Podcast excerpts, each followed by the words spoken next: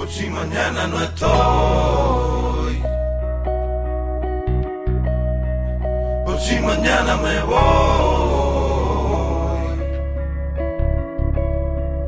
Aquí te dejo mi herencia. Buenas a todos y bienvenidos al podcast Diálogos de Crianza Intencional. Estoy bastante nervioso y emocionado de estar aquí grabando mi voz por primera vez. No creo que haya nada que me saque de mi zona de confort como es este momento, así que para mí es todo un reto en este camino del desarrollo personal. Por fin he perdido el miedo y me enfrento a esta situación. Es increíble cómo detrás de cada persona en silencio se libran miles de batallas. Y aclarado esto, me gustaría decir que yo he venido aquí a sincerarme, hablar abiertamente de los sentimientos y emociones que me ha producido la paternidad.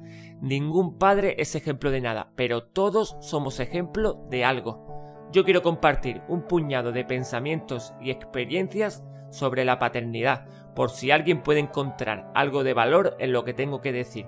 Además y sobre todo, espero que en el futuro mi hijo pueda oírlo y entender un poco más sobre su papá y lo que para mí significa su crianza.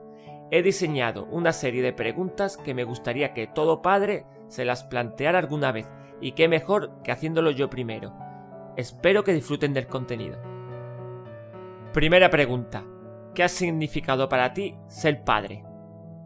Para mí, ser padre ha sido la experiencia que más me ha transformado en toda mi vida. Me ha obligado a reflexionar sobre mi propia identidad, sobre mi pasado y lo que es realmente importante en la vida, Convertirme en padre ha sido la razón más poderosa para ser mejor persona, pero no un propósito, sino es una acción constante y continua. Ser padre ha significado poder abordar con una gran alegría las responsabilidades propias de un rol, el del padre, que no pueden reducirse a un aspecto exclusivamente biológico. La llegada de mi hijo a mi vida me ha hecho ser consciente de la importancia de mantener mi plenitud y libertad individual. No quiero olvidarme de mí y convertirme en un padre resentido o egoísta, exigiendo cosas injustas a mi hijo en un futuro.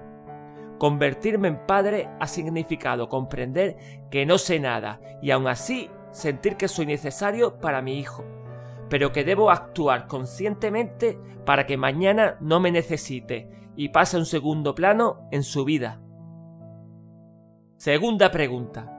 ¿Cómo te involucras en la crianza de tus hijos? Hacer que mi hijo se sienta orgulloso es como me involucro en la crianza. Soy un padre bastante decidido, comprensivo, activo y muy participativo. Me gusta estar presente en su vida el mayor tiempo posible. Ojalá pudiera sentarse aquí y contestar él. Hay preguntas que los hijos deberían de contestar y no los padres, porque los adultos no somos honestos y nos engañamos con frecuencia y facilidad. La mente no tiene límites cuando se empeña en creer algo que no es cierto. Personalmente me siento muy orgulloso y afortunado de haber adoptado esta actitud hacia mi hijo y la imagen que estoy creando de papá. Me siento realizado y satisfecho por poder incluir a mi hijo en las tareas diarias, como ir de compras o tareas del hogar, sin tener que dejarlo a cargo de nadie o necesitar ayuda. Es importante para su crianza y mi desarrollo como padre exponernos a la mayor variedad de situaciones diferentes y hacerle comprender que la experiencia es la que forja a los guerreros. Me ayuda a, entender, a entendernos, a crecer juntos, a mejorar y a disfrutar de otros momentos más íntimos que pasamos en la naturaleza o jugando. Todo ello desde la sinceridad, el respeto y el amor. Tercera pregunta. ¿Cómo has visto que tu papel como padre ha evolucionado a lo largo del tiempo? Llevo poco tiempo desempeñando el rol de padre, aunque mi papel ha evolucionado bastante. He aprendido que toda situación es temporal y que no tengo que esperar a su recuerdo cuando lo tengo delante. Eso se llama vivir el presente. Al principio era una labor que hacía en silencio, pero muy importante, la observación. Esto me permitió recoger información sobre mi hijo y su entorno, para construir de manera reflexiva y ordenada nuevos conocimientos sobre él. Además, siempre estaba disponible para sus necesidades, como bañarlo o cambiar los pañales. Mi hijo ha sido lactante, así que no he tenido que darle el biberón. Para dormirlo, al no usar chupete, lo hacía la madre con el pecho. Desde esa posición he tenido que ser paciente, muy paciente. En esta situación como la mía, los papás partimos desde cero. Los hijos no nos necesitan, así que tenemos que trabajar para conseguir su apego. Ahora lo acompaño en su desarrollo, creando desafíos a su altura y tener una actitud siempre positiva hacia él. Mi tiempo a su lado se ha incrementado exponencialmente y eso se ve reflejado en sus preferencias. A medida que he evolucionado como padre, también he aprendido a valorar y disfrutar cada etapa de la vida de mi hijo y a ser consciente de que esta también es una oportunidad para mí de crecer y evolucionar como persona para sentirme digno de su confianza. Cuarta pregunta. ¿Cuáles son los principales desafíos que has enfrentado como padre en el camino de la paternidad? Haría dos grupos los desafíos creados por mi hijo y los externos. Los desafíos externos son principalmente creados por la sociedad y entorno. Puede molestar más o menos o pensar que no tengo razón, pero yo no he sentido que haya recibido la misma atención o comprensión que mi mujer. Yo he presenciado cómo felicitaban a mi mujer por el buen trabajo que está haciendo con el niño o preocupación por el niño cuando mi mujer vuelva al trabajo. Además, como mi hijo prefiere pasar más tiempo con el padre, lo reducen al simple hecho de que el padre le da más juego. Eso es como si yo dijera que el niño quiere estar con su madre solo por el hecho de haberlo parido. Pues eso, no reconocer el trabajo que hay detrás puede considerarse menosprecio. Personalmente he sido y soy un papá con determinación y agallas y he podido implicarme a fondo en el día a día de mi hijo, todos esperan que hagamos las cosas como las hacen las mamás y mantener nuestra individualidad es todo un desafío hoy en día. Referente a mi hijo, ha habido varios desafíos. El sueño y la comida. Prácticamente tengo que dormirlo por agotamiento y a veces en brazos. Siendo de sueño ligero, no puedo ni soltarlo en la cama. Asegurarme de que mi hijo esté recibiendo una alimentación saludable y equilibrada o tratar de hacer que mi hijo coma suficiente, especialmente cuando no está interesado en la comida, está siendo realmente duro. Quinta pregunta. ¿Qué estrategias pueden utilizar los padres para enfrentar los desafíos y aprovechar las oportunidades en el camino hacia una paternidad más consciente? Todo papá debe de tener un plan y seguirlo. La disciplina te hará una mejor persona y esto se transforma en un mejor papá. Habrá días que pases poco tiempo, que critiquen lo que haces o incluso que pienses que no lo estás haciendo bien. Hay que seguir remando. No distraerse, no desperdicies tu tiempo. Tienes que aprender a vivir con lo que tienes mientras construyes lo que quieres. Dedícale todo el tiempo de calidad que puedas a tus hijos. Tendrás la oportunidad de escucharlos, observarlos y comprenderlos. Es el camino hacia una paternidad más consciente. En mi caso, para el desafío de la alimentación de mi hijo, tomo varias estrategias que derivan en una paternidad más consciente, como tratar que la comida sea un momento divertido y animado, o por ejemplo ser paciente y persistente. También intento que mi hijo participe en la preparación de la propia comida y que pueda elegir entre varias opciones. Sexta pregunta. ¿Cómo pueden los padres ayudar a sus hijos a desarrollar una conciencia global y una sensibilidad hacia los problemas sociales?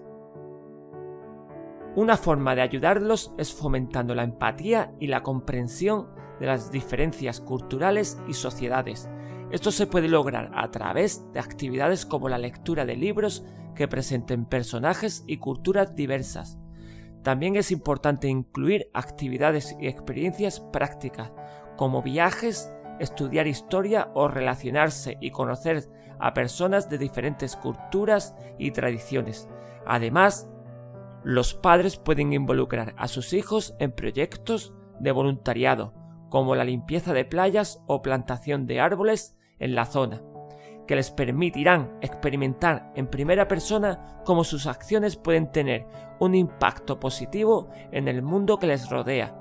En el caso de mi hijo, por ejemplo, intentamos que interactúe o vaya él caminando conscientemente y eche algunas monedas a los artistas callejeros o personas más necesitadas para apoyarlos de alguna forma. Séptima pregunta. ¿Cómo pueden los padres fomentar la independencia y la autodeterminación de sus hijos? Este es uno de los aspectos más importantes en el desarrollo y crecimiento de un niño. Los padres pueden ayudar a sus hijos en este proceso de muchas formas. En primer lugar, permitiendo que los hijos tomen decisiones pequeñas sobre su día a día, como por ejemplo qué pantalón ponerse o incluso qué comer.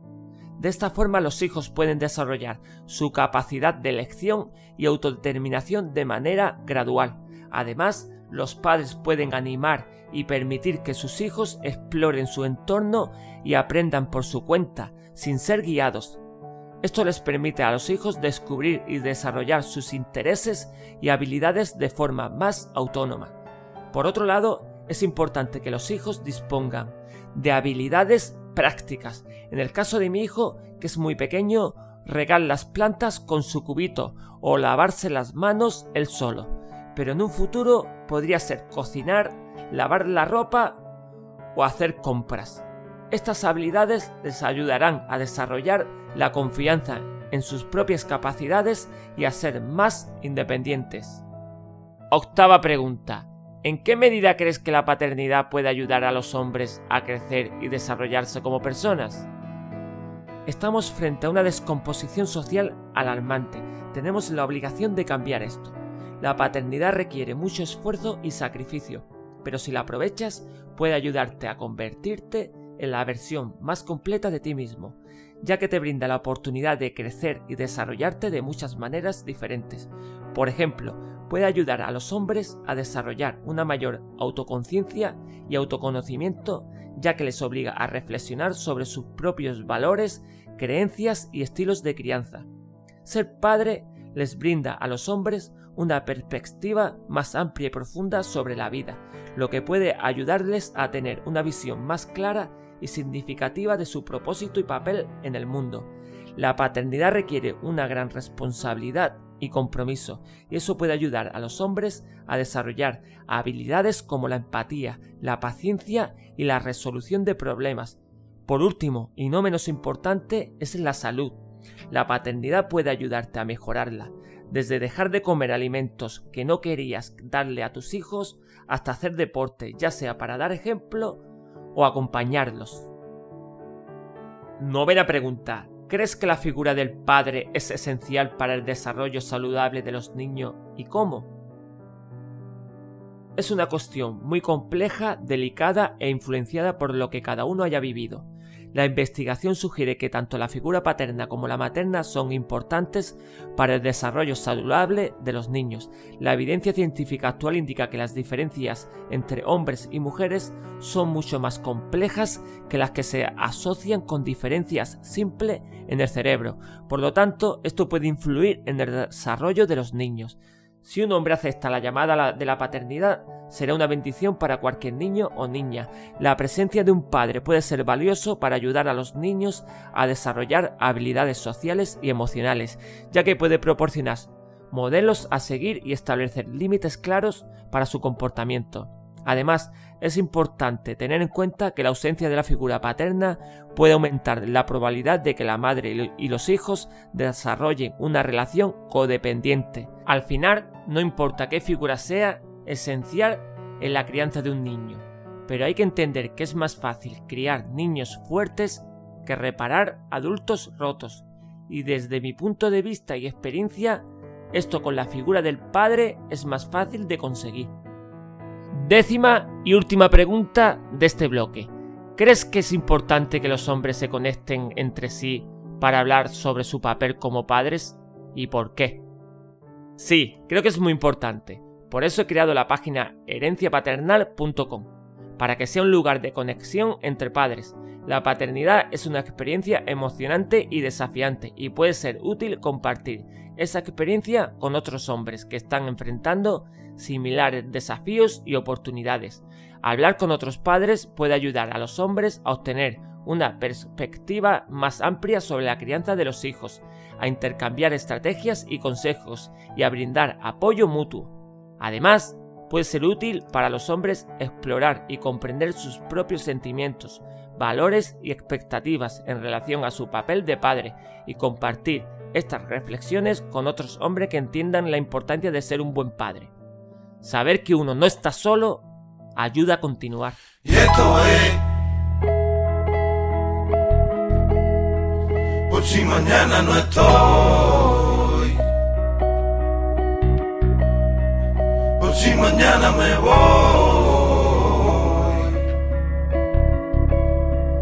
Aquí te dejo mi herencia. Y hasta aquí esta primera parte. Si has llegado hasta aquí, mil gracias de corazón. Espero que haya algo de valor en estos primeros 15 minutos. A mí sí que me hizo más fuerte. Si tú también sientes que nadie te comprende, créeme cuando digo que te entiendo. No olvides que nada vale más que el amor.